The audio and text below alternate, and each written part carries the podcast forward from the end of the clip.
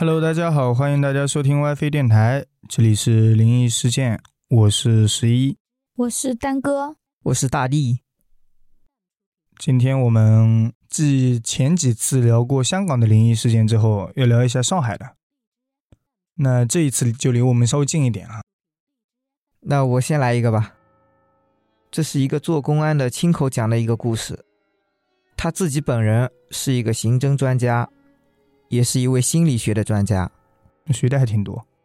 这个灵异的案件发生在上海的某一个饭店里面，而且这个案件到现在为止也没有破案。事情主要发生在某一天的上午，这个饭店有一位客户要退房了，这个年轻的服务员很快就到房间里面去打扫卫生。然后他就开始去收拾桌子，上面有一个水果盘，盘子里面还剩下了五根香蕉。嗯，这个服务员很自然的就拿起一根香蕉就开始吃了。那这服务员确实有问题。那人家客人不吃，他自己还不能吃了？肯定不能呀，规定肯定不会可以让他们吃的。那反正没人看到嘛。嗯，是你，你也会去吃？我觉得不是，我不会，我绝对不会。他要去吃好的香蕉，新的香蕉，不是别人留下的。因为这个酒店规格应该挺大的，按照他们酒店的规定，他们会给每一个客房每天定时送水果。嗯嗯，然后这个房间的水果就是香蕉，嗯，随意送的就是。然后按照规定，客人退房之后，剩下的这些水果直接就扔掉了，然后饭店的服务员就会趁这个机会。经常吃掉那些客人剩下的水果，不过他直接丢掉的话，那我觉得吃掉倒也还行。反正肯定是违反规定的。嗯。然后这个服务员吃了一根香蕉之后，他想吃第二根，回头看的时候，他发现盘子里面就只有三根香蕉了，他就只吃了一根。对。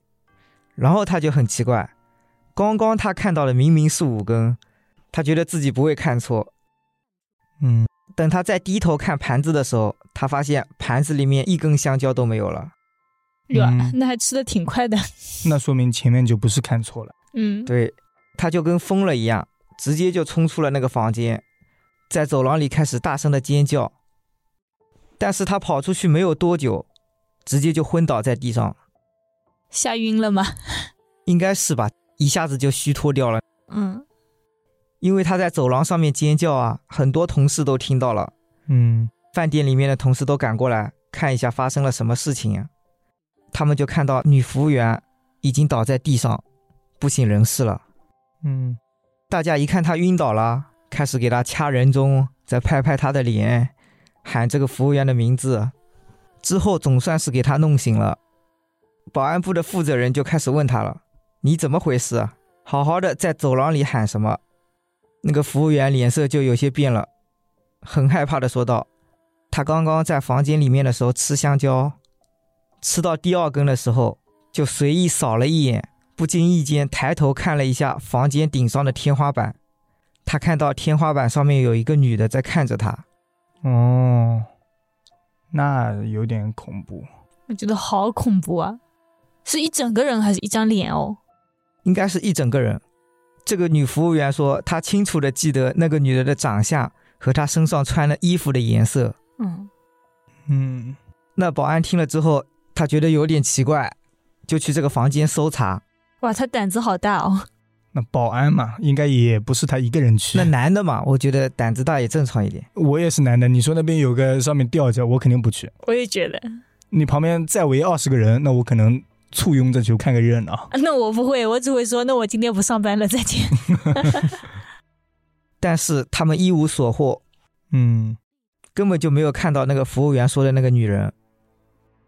这个女服务员的身体状况，之前的体检显示一直都是正常的，嗯，他们也不觉得她会编故事出来。后来，这个饭店的管理人员就立刻把这件事情汇报给了当地的公安局，然后那边公安局就开始说。最近这个地区确实有一个女的失踪了，现在已经找了很多天了，还没有找到，活不见人，死不见尸的那种。哦，但是那个失踪的女的的特征跟饭店里面女服务生描述的特征一模一样。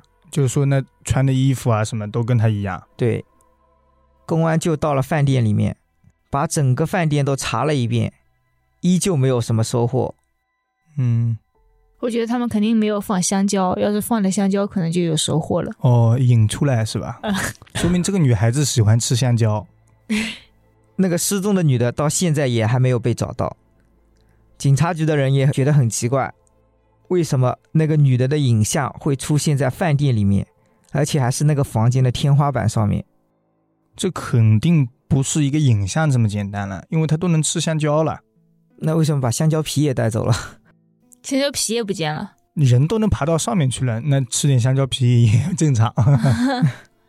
这是一个灵异事件，但它到底是不是阿飘，那就不知道了。我都怀疑是那个酒店的服务员自己在编。为了吃五个一个故事出来吧？哎，对，还给自己吓晕了。但是正好又和公安局说的那个女的衣服啊什么能对应上，嗯，那他编故事之前还得先准备物料。为了吃五个香蕉不容易啊。还得先准备一点资料。那下面我来一个，刚才大地说的是酒店，酒店本身也是最容易发现灵异这种问题的。嗯，接下来我讲一个，就是跟酒店并驾齐驱的学校。我觉得学校更恐怖。是的，因为很多学校都是建立在坟场之上。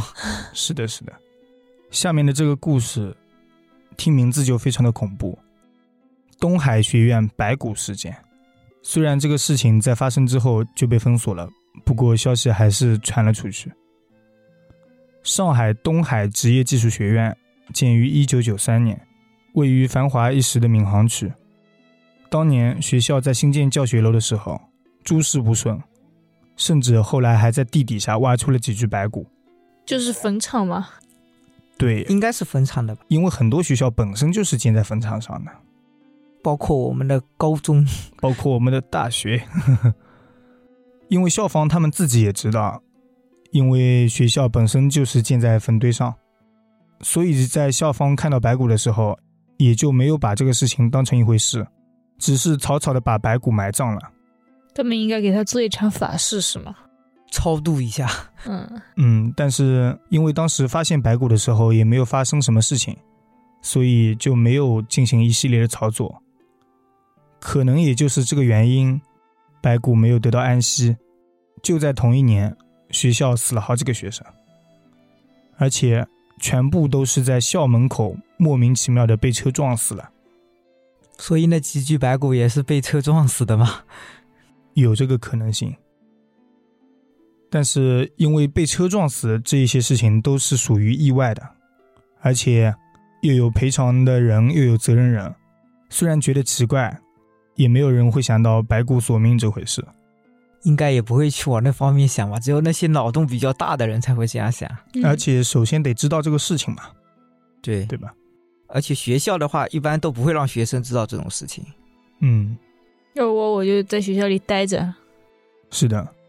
所以因为人数的增加，大家虽然感觉有点害怕，但是也都没有去往那一方面想。一直到后来，又有一个女生被撞死了，而且在死的时候，发生了一件非常离奇的事情。就在他死的那一天，学校突然停电了，几分钟之后，电力又恢复了正常。就在停电的那一段时间里，在寝室里休息的一个男生看到了一个穿白衣服的女的，从楼面的一端飘到了另一端，小龙女纯飘。啊、那有点恐怖。那个男的没有被吓傻吗？我要是遇到这个事情，肯定就是呆掉了。而这个事情传出来之后，引起了很大的骚动。也就是因为这件事太过邪门了，校方又立马封锁了消息。不过这一种消息啊，确实很难封住。就比如我们上次透明跟我们讲，他们学校虽然是封锁了，但是代代相传。对，什么学姐传学妹是吧？嗯社团里面一个接一个传下去。你越是封锁，他越传的时间长久。这种情况下，学校还开得下去的，我都觉得很奇怪。没有，只是少部分人知道，所以还是能开下去的。嗯，他也不可能广播通知嘛。对啊，因为东海学院的教学楼总共只有六幢，非常巧合的是，这几个死去的学生几乎都是从同一幢教学楼里出来的，也就是刚才我们说了，在造的时候挖出白骨的那一座。那就有点像冤魂索命了。是的，刚才说到那个白衣女神飘过的那一幢楼，也就是这一幢楼。还没走，是的，都不敢去那一栋楼读书。一直到了二零零五年，灵异的事情又发生了。据描述是一月二十号，期末考试刚刚结束，绝大多数的学生当天就回去了，只剩下少数一些学生还留在宿舍里打牌、玩通宵。那应该是路远吧？像我那时候大学刚考完的时候，买不到票，我也是第二天早上我再走。都没有一点计划的嘛，我都是要提前好几天就开始看车票了。啊，抢不到啊！我们有校车，也不是说抢不到吧，就我们寝室几个人还要留下来再聚一会儿，哦，嗯出去唱个歌啊，吃个饭什么的。想玩。对，那在寝室里面打牌这种东西，我觉得还是没有必要了，还不如出去上上网、唱唱歌什么的，这样留下来才有意义啊。那他们可能真的是一时间没抢到票嘛。其中有一个男生在出去打水的时候，回来就对同宿舍的同学说：“你们说宿舍门口站着的那个女的是谁哦，他们不是男生寝室吗？还会有女的在里面吗？？”嗯，他们说那是宿管阿姨啊。女生。嗯，嗯哦，有可能是上面说到飘过的那个。嗯，，对，我觉得也有可能。说完了之后，他就倒地睡着了。大家也觉得非常好奇，因为男生宿舍根本不可能有女生进来嘛。不过因为当事人已经睡着了，然后大家也不愿意出去求证，也就没有在意他说的话，继续开始打牌。是我的话，我应该会拉着他们一起去看。什么？竟然有女的来我们宿舍？开心死了啊！那你看看那个看见的男生的结局。第二天，那名看见女孩子的男生莫名其妙的就去世了。还看吗？不看了。所以，东海学院的学生在每个周末或者人少的时候，不到万不得已都不敢在学校过夜了。是我，我也不敢过夜，就看了一眼就没了。之后到了零八年，又发生了一件事情。有个刚刚考进东海学院的男生，就在他选宿舍的时候，他发现二楼两个宿舍还空着，其中一个在他进去之后，立马有一种说不上的感觉。就在他准备关门要走的时候，里面突然伸出了一只很白的手，好恐怖啊！这种不是应该上厕所的时候吗？红手、绿手、大白手。大白手。然后他吓得直接就出来了。一是他刚刚进去的时候，根本就没有看到人；其次，正常的人应该也没有这么白的手。那只手是有多白？我也想看一眼。我觉得你还是别想看了吧就。是尸体的手和人的手应该是看得出来的感觉。哦，是的，因为它会发硬、发僵那种。对，所以后来他选择跟高年级的学长一起睡。后来学长告诉他，他之前去过二楼的那个宿舍，在以前的时候有人自杀过。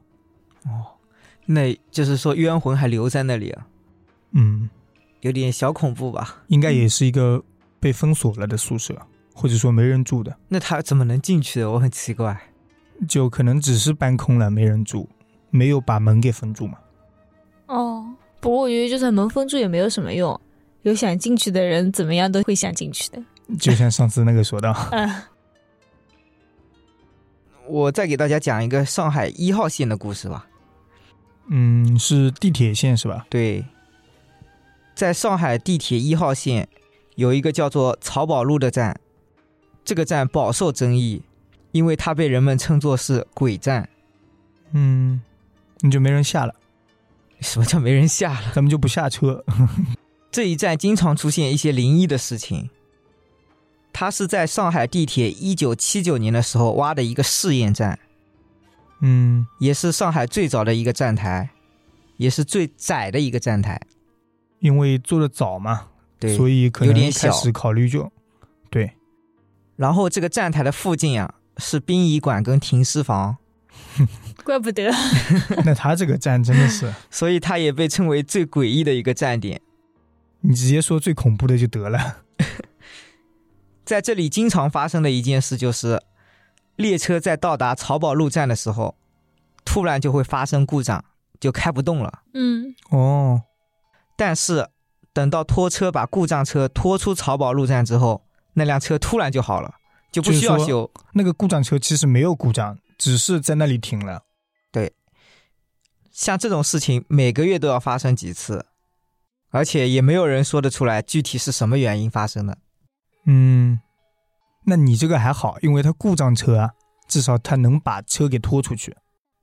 我听说过一个，我忘了是看节目还是别人跟我讲的，就是我直接说地名啊，横店，横店嘛，横店影视城那里，据说那里在造的时候，因为石头啊什么不够，甚至有直接拿棺材板铺在路上的。这是对人家太不尊重了吧？还拿人家棺材板？其中有一个地方就是你们车子经常在那里，就汽车，你刚刚说的是列车，啊，它是轿车，在开过的时候突然会停下来，这时候你怎么样发动汽车都发动不了，但是你走出去的话又很远，又是大半夜的时候，所以出去就更加不方便了。这时候就要别人来接你，对啊，在他来接你的时候啊，他不能停车，他只要一停车，车子也会熄火，就只要踩刹车踩在那里就会熄火是吗？把车停下就可能熄火。对对，跳上车。所以他们都是车子慢慢的跑，然后在那边绕圈，然后人直接上去。跳上去。这也太危险了。对，慢慢跑还好，所以危险性倒不是特别高那。之前那辆车是没有停的情况下就直接停了是吗？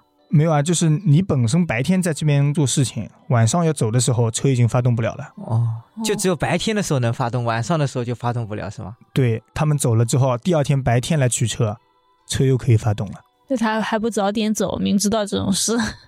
没办法嘛，耽搁的时候没办法。除此之外，这里也发生过一些很奇怪的伤亡故事。嗯，漕宝路站在刚建成的时候，这一站还没有安装那种屏蔽门，就是那种玻璃门，对，隔开的嘛。对嗯有一个乘客在站台等车的时候，车快到站了，他就想看看这个车已经到哪里了。这种嗯心态大家应该都有吧？哦，就身体探进去看了看。对在动车里我经常这样看我。也是，就算他到了，我也得看一眼他到哪个位置了。对，但是动车远呀，因为还要铺一块东西才能上去啊。那我不知道，动车开门之后，不是在地上铺一块铁板一样的东西，你走上去的吗？那也就那么一小节，我感觉铺不铺都无所谓吧。但是地铁会很近，哦，是的因为你一脚一跨就进去了。对，他走过去之后，就把头伸出去看了一眼，没有任何征兆，他直接就从站台上面摔下去了。哦，他肯定看懵了。啊，然后那个列车就开过来了，直接就从这个人的身上碾了过去。在现场有一个目睹到的乘客说，他感觉那个人像是被什么东西硬拉过去的，哦，但是他想要挣脱，没有成功。就是他探头的那一刻，他的前方有东西在拉他，对，我还以为是有东西推他，因为电影里很多都是有东西推了他一下，嗯，但他这个是拉他。还有另外一个事情，有一个来上海打工的外来人员，他也是第一次坐地铁，就感觉非常好奇，也就把头伸出去看了一下。所以真的，大家还是别把头伸出去看。他就朝着那个洞口看了一眼，嗯，工作人员都来不及阻止他。这个时候，列车就已经过来了，就撞在那个人的脑袋上面，直接把他脑袋嘴唇以上的部分全部撞没了。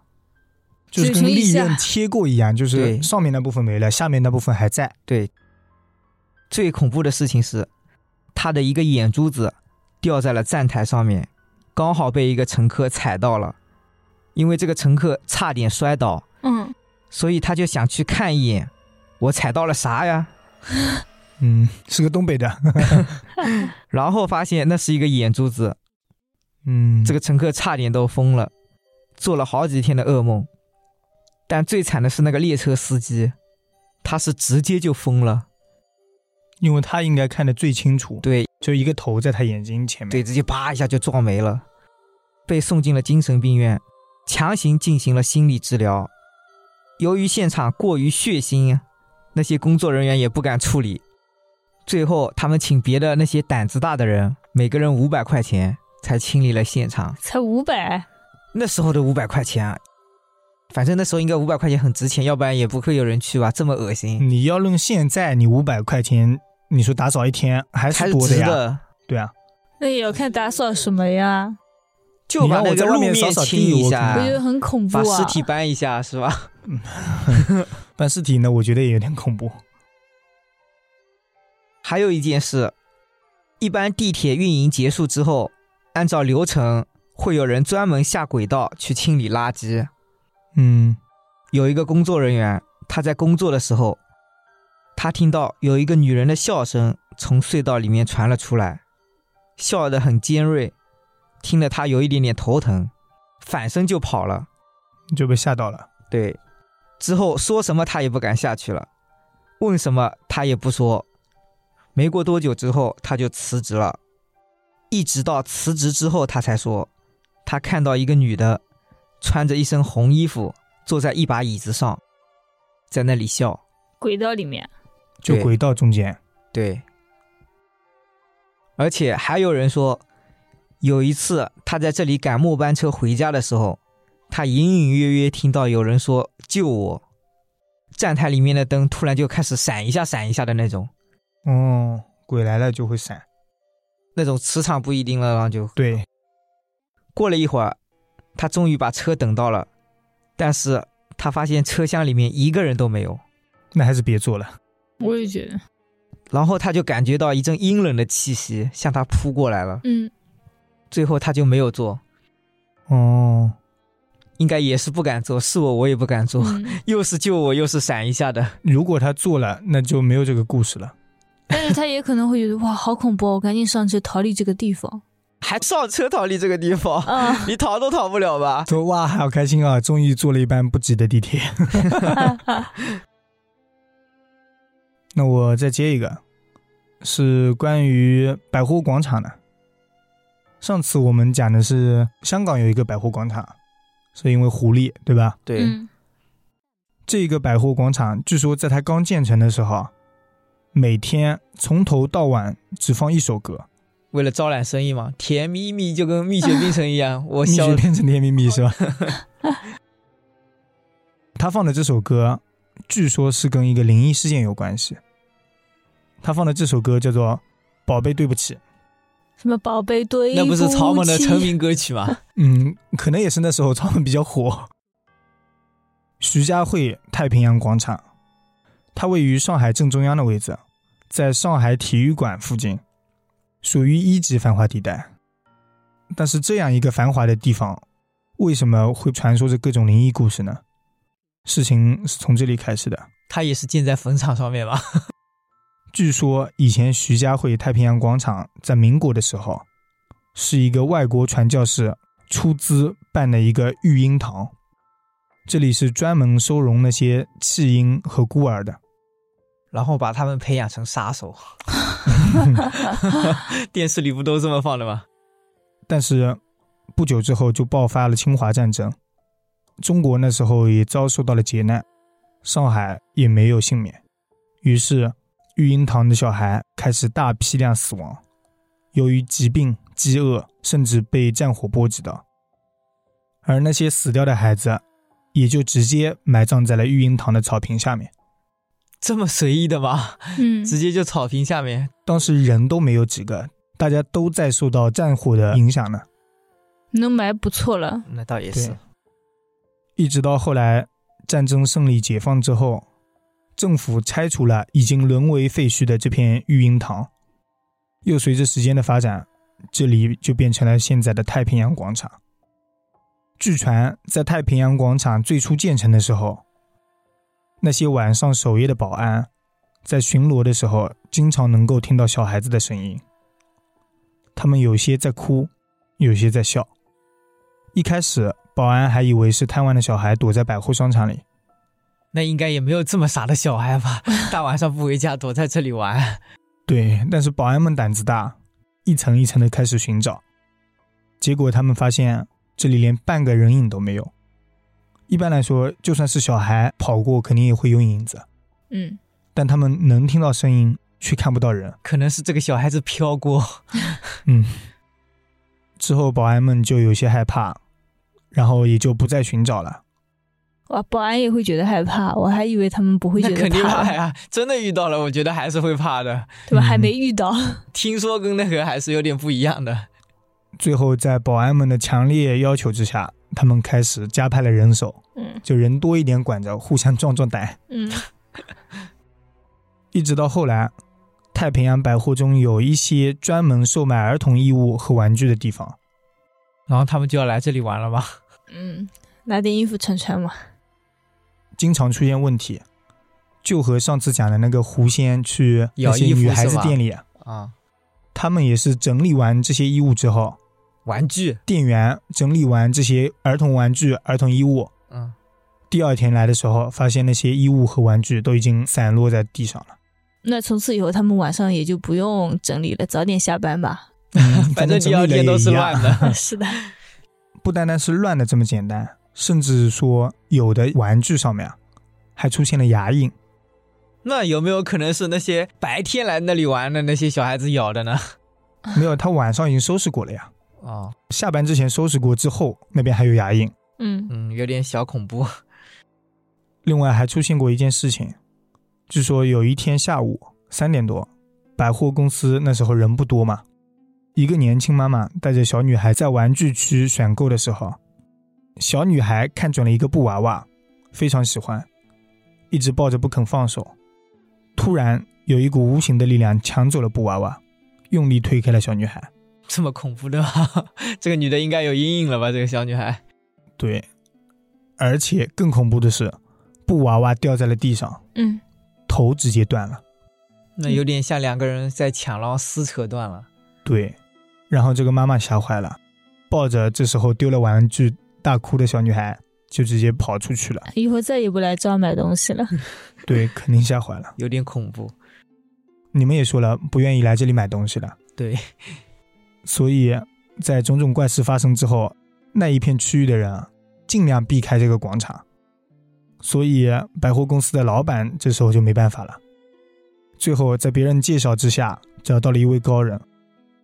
高人看了一下，说：“这里惨死了十几个婴儿，婴儿的怨气太重了。”然后给他想了一个办法，就在太平洋百货里面，每天都循环播放一首歌，就是《宝贝对不起》。然后就解决啦。向他们道歉。对不起，对不起哦，你要乖一点，对不起哦，怨念就没有这不是么重了。还有一句“不是不爱你”吗？啊、嗯这么神奇。同时还给曹门打了一首歌。嗯 关于这种广场的，我这里也有一个，是一个叫恒隆广场的地方。嗯关于恒隆广场有一种说法，因为它的外形很像一个香炉，所以他们也叫它香炉广场。嗯据说这块地皮在刚开始建的时候就很奇怪，因为有建筑商要在这里建楼，整幢楼的主体完成之后，无论之后的高层怎么样建造，总是卡在那一层，就再也建不上去了。嗯，甚至在工地工作的工人也经常发生受伤的事情。可能需要打升桩了。它是已经建起来了，但是建到那一层上不去了，嗯，跟打升桩没关系了吧？那可能在那一层的桩上打一个升桩，那那一层那个人有点害怕。我就这么一说，开玩笑。他的意思就是这样够高了，你们可以封顶了。嗯然后还有工人说，他亲自在晚上的时候看到一个白衣女鬼出没在那个工地现场。那个女鬼说够高了。到后来，还有工人从楼上直接摔了下来。就是说出事了嘛，出意外了，开始对，越来越严重了。所以经常有人看到恒隆广场在建造的时候，一边停工一边建造。难道不是因为没钱了吗？那不至于啊，他都建这么大一层楼了，不至于到中途资金链短缺吧？就因为这些我们这边很多，都停停造造，因为一开始没钱了，又换了一个老板。可能那个老板也遇到了这种事情，嗯，因为楼房倒塌，还有人看到女鬼，工人也接二连三的发生了意外，这些事情把开发商吓到了。我之前说了，恒隆广场这块地皮的位置非常好，嗯，他们不想放弃这块黄金地皮，主要地批下来了，肯定也不可能去放弃啊。到时候亏本了。嗯，所以他们就从香港请来了一位风水师傅。这位师傅说，这幢大楼只有建成香炉形状才能解决问题。嗯，香港都是这一套。我们上次讲的，这个弄了一把刀，这个弄了一门大炮，对吧？他弄了个香炉形状。香炉有什么说法？他在这里要供奉一位神灵，哦，嗯，鹤形取象就是取这个形状，然后去做这个寓意。对。之后开发商没办法，就只能改建。改建之后，就再也没有遇到过这种怪的事情。一直到完工之后，大家发现恒隆广场的造型太像香炉了，广场的四头都是圆的，就有点像插香烛的那种小孔。嗯那四幢高楼就是香炉。之后再结合之前发生的一些故事啊，就有了现在的传说。就是这个是传说。零一年建成之后没有发生事情，但在零四年之后，他就发生了一些事情。嗯，之后大家甚至叫他跳楼圣地。哦，那发生什么事情也猜到了。跳楼。是的，在零四年十二月十六号的时候，下午一点半，有一名三十岁左右的男子，莫名其妙的就翻越了商场六楼的栏杆之后，直接跳了下去。嗯零八年五月的时候，一个二十八岁左右的女子，也是从商场内的六楼直接跳了下去。那个六楼肯定有问题。嗯，刚才停工的那个楼层是不是六楼？是的，就在六楼之后就建不上去了。到了一零年六月份，又是一名男子，这次没有跳楼，他是莫名其妙的死在了里面。嗯，猝死了。然后同年的七月份晚上八点多，一名身穿藏青色 T 恤、黑色长裤的男子也从六楼直接跳了下来，跳到了一楼的中庭，死了。前面几个也应该都跳到一楼吧？不然呢，还能跳到几楼啊？从六楼跳到了七楼。这是跳楼吗？这是跳高。在一一年的时候，就有一个男的意外的死在了广场里面，还有一个男的也是同样从六楼跳下来，也死在了那里。嗯，意外死在广场里面的，是不是跟这个事情没关系？可能就是猝死了，因为别人都是跳楼的。有可能，因为在一三年的时候，又一个人从六楼跳下去死了，嗯另一个男的也是从六楼跳的，但是他从外面跳，所以掉在了虹桥路的一侧空地上面。哦，就是跳的地方不一样。对，但都是从六楼。嗯我，想不通为什么是六楼有问题？难道之前有问题的时候，它曾经也是个六楼吗？不知道，那不知道，说不清楚可。能六楼以上就不让他建。那六楼以上不是呀？他只是说六楼跳下去啊。那如果六楼直接封顶，就六楼就上不去了呀。嗯最后一起事件是发生在一五年的时候，是另一名女的发生了意外，就死在了广场里面。如果说一两起事故是巧合的话，那么多起的意外就让人产生了怀疑，所以大家都说这是一个有魔性的广场。嗯，很多去过六楼的人都说，他们从六楼往下看的时候，会有一种令人眩晕的紧张感。哦，我还以为是地上有一股吸引力，希望你们可以跳下去。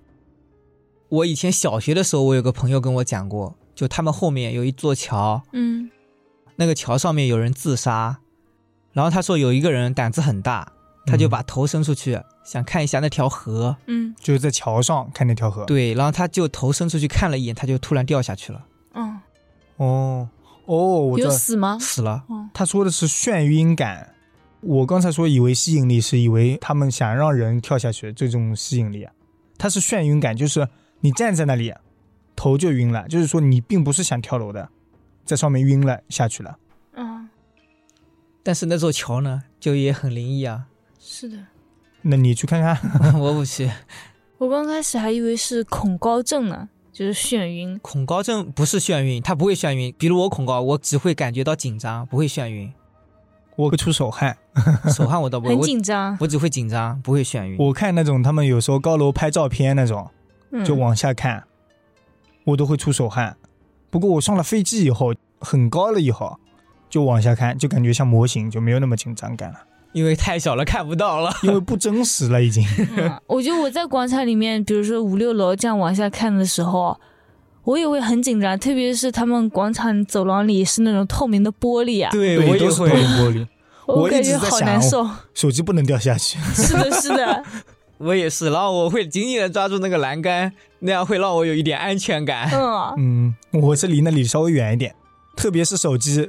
是的，我紧紧抓住栏杆，还有紧紧抓住手机。对对对，任何一辆掉下去都不行。哎是的，然后在这个广场，有某一个柜台的职员全体辞职这一个事情，据说是因为广场内部某个柜台闹鬼，主要事情怎么样没有传出来，但事发之后，女的职员全部辞职了。嗯，还有另一种说法是，因为那个柜台的品牌太贵了，哦，鬼都看不下去了，而且款式也很难看，价格只增不减，所以嗯有人就开始编造了这个谎言。嗯，人家鬼说我才懒得管你们的事呢，管它贵不贵啊？他会不会是因为品牌又贵又难看，柜台的人赚不到钱了就辞职了？嗯，也有可能。反正现在恒隆广场的话就非常热闹，也没有发生过这种事情。嗯，在旧上海普陀公园边上有一条路，什么路？那条路被老一辈人叫做阴阳路。你一听名字就觉得懂了，鬼路玄学。之所以它被叫做阴阳路，是因为当时有很多人没有钱下葬，就直接埋在那条路里。那不应该叫坟场吗？为什么叫路呢？但它是一条路嘛，是人会走过的地方。也有很多死去的婴儿，就直接被丢弃在了那里，埋可能都懒得埋了，嗯，那也太残忍了，乱葬岗嘛。差不多。有点这个意思。但它是一条路。虽然时间过去很久了，不过那里并没有什么特别大的变化，可能也没有人家想去那里开发。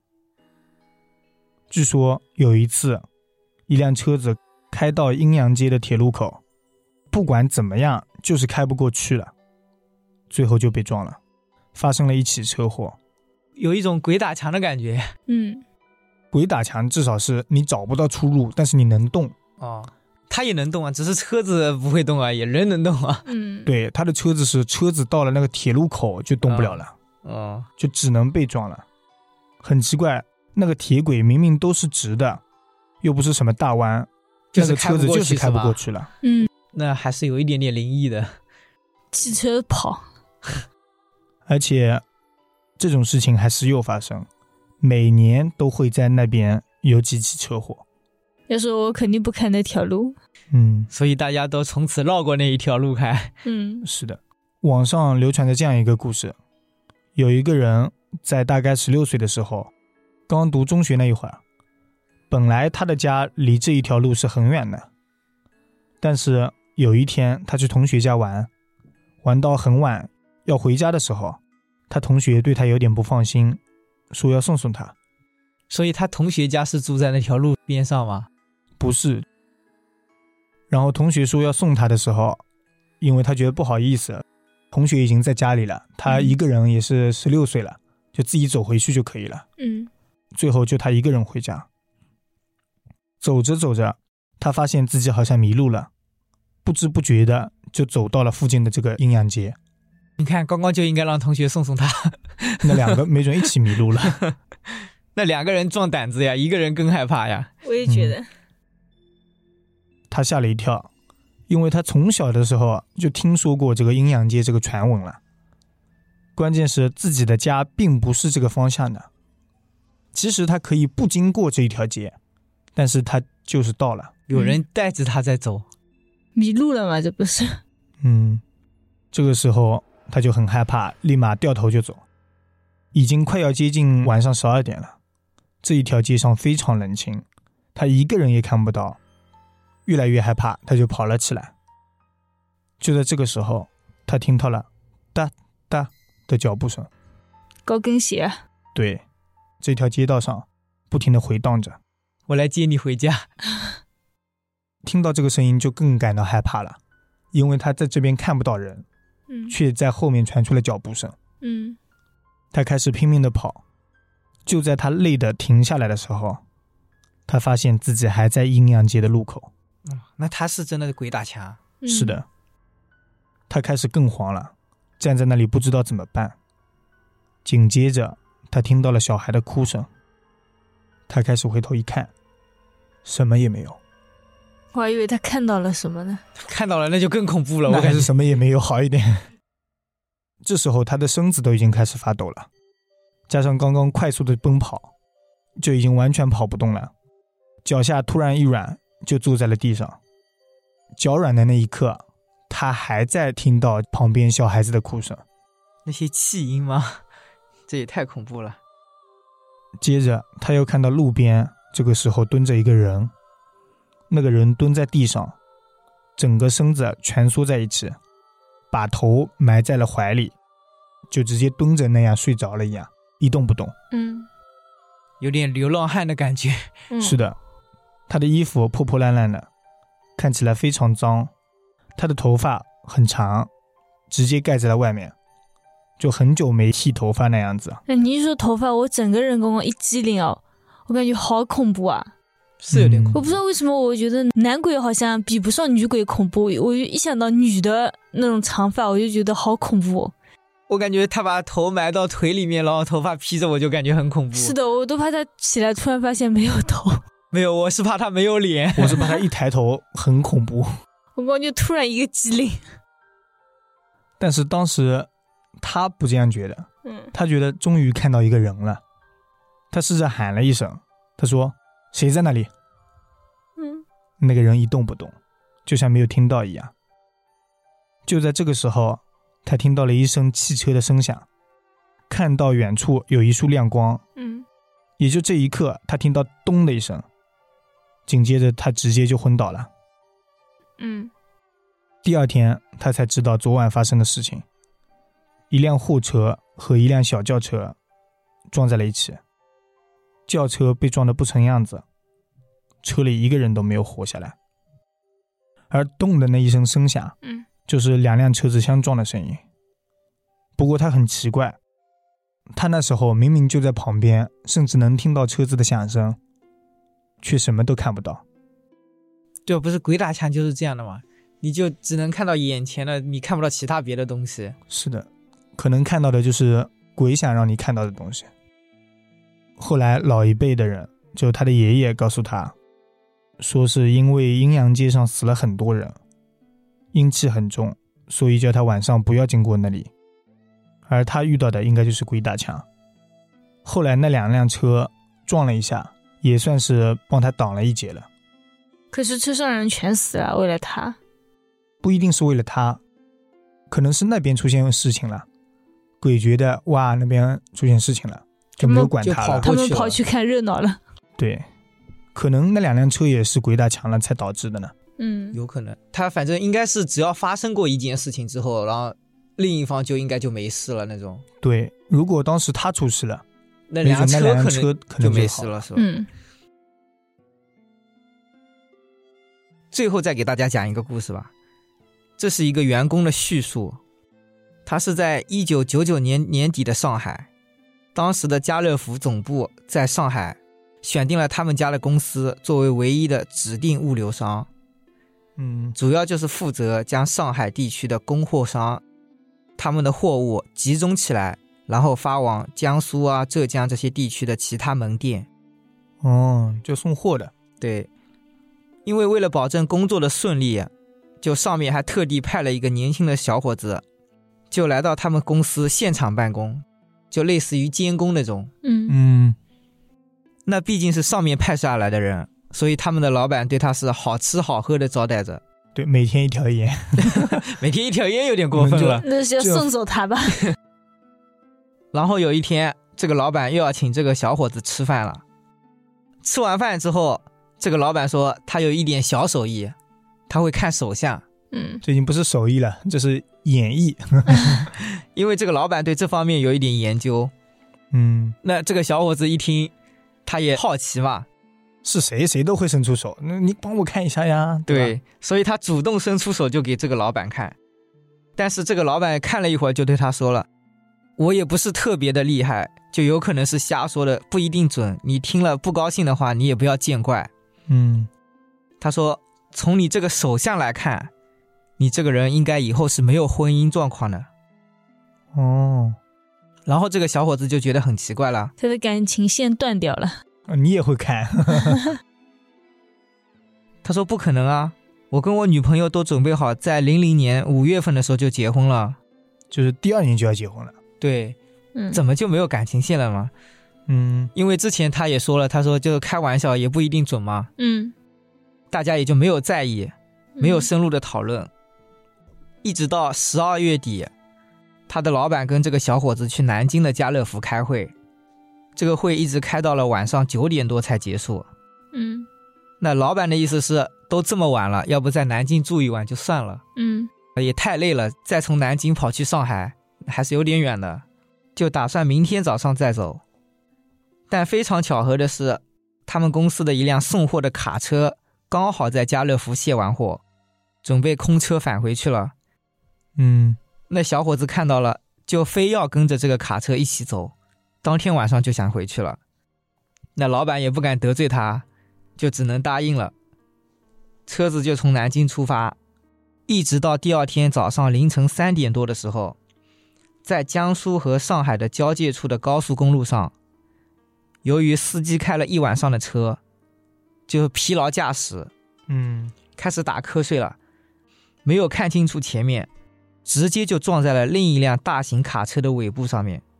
哦，当时车上面一共五个人，前排的是司机，跟那个小伙子，还有一个卸妆工，嗯，老板跟另一个卸妆工挤在后排。那老板还挺惨的，我感觉。我也觉得，没有，我感觉后排舒服。他们那种卡车后排的话，它是没有座位的，但你可以直接躺在那里睡觉但。是两个人就不舒服了呀。那一我知道那个，我以前坐过，因为我以前也跟着货车出去过。啊，你在后排，你想躺一个人是可以的，对啊，但是也得稍微蜷缩着一点点。差不多吧。想躺两个人是真的不行，因为你脚没处放，是的，但是坐前面的话，我感觉睡觉它那个位置就很不舒服，都要挤着过去了，我觉得也睡不了觉了。好吧？可是我觉得都已经到第二天的凌晨三点了，他真的还不如在那里过个夜再过去算了。没有，他们开完会才九点钟，只嗯是开车一直开到凌晨三点而已。对啊，我说都到第二天三点了嘛，凌晨三点了，都还没到。小伙子可能第二天还有事情了。对，哦说不好。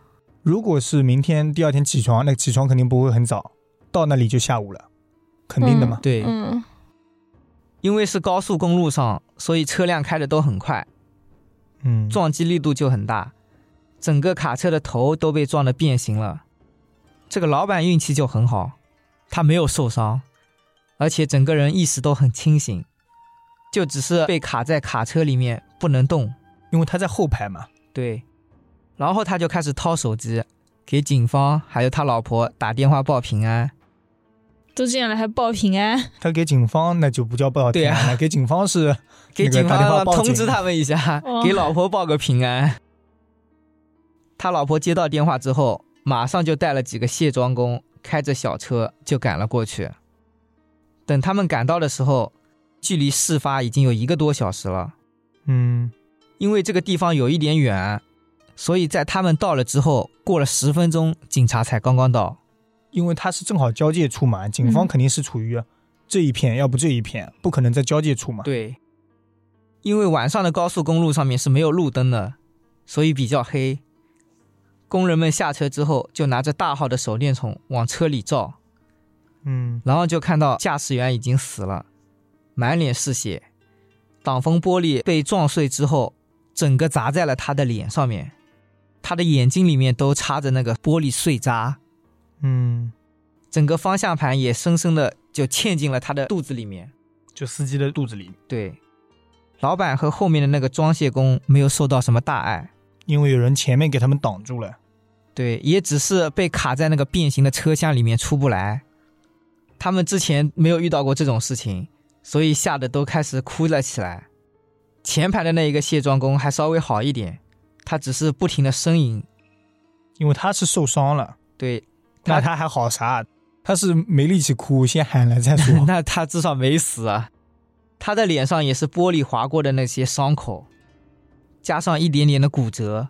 嗯，但那个小伙子就比较惨，他脸色苍白，然后一直对那个施工的人说：“救救我，救救我！”被吓到了。然后就没有声音了，就晕过去了。这个时候警察也过来了。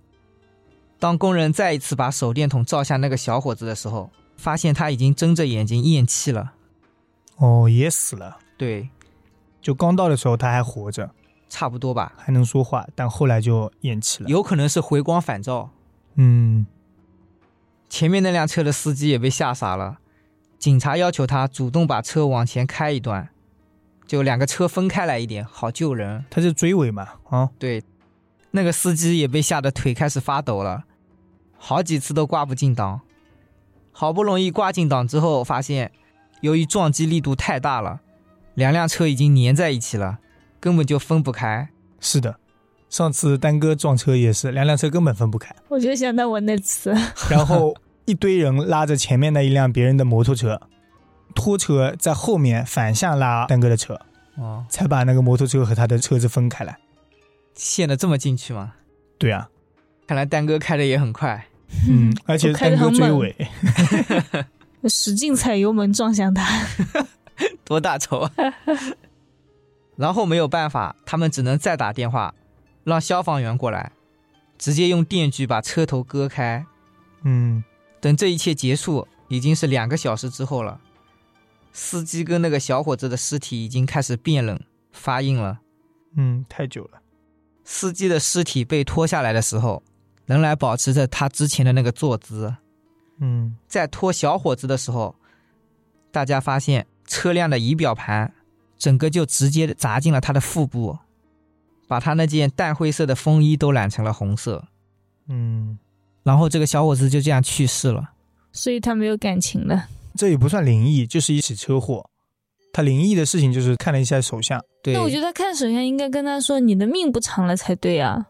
这种话我感觉就算他看出来，他也不会敢说吧？不是可能啊，他也没有谦虚，就是看的不准，就是他会看一些哦，你这个感情线断了，嗯，不过我没有看清那个生命线原来也断了。这样吗？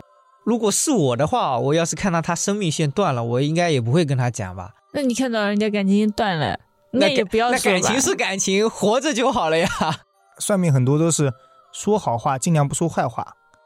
哪些点地方你要就是避免一下，你会跟他说，但是就是很坏的那种就直接不说了。对啊，，所以我说他这个老板就算看到了他生命线短，我觉得他也不会说吧。那他应该跟他说你要后面几年你稍微要注意一下哦。注意一下身体，这样吗多保养一下。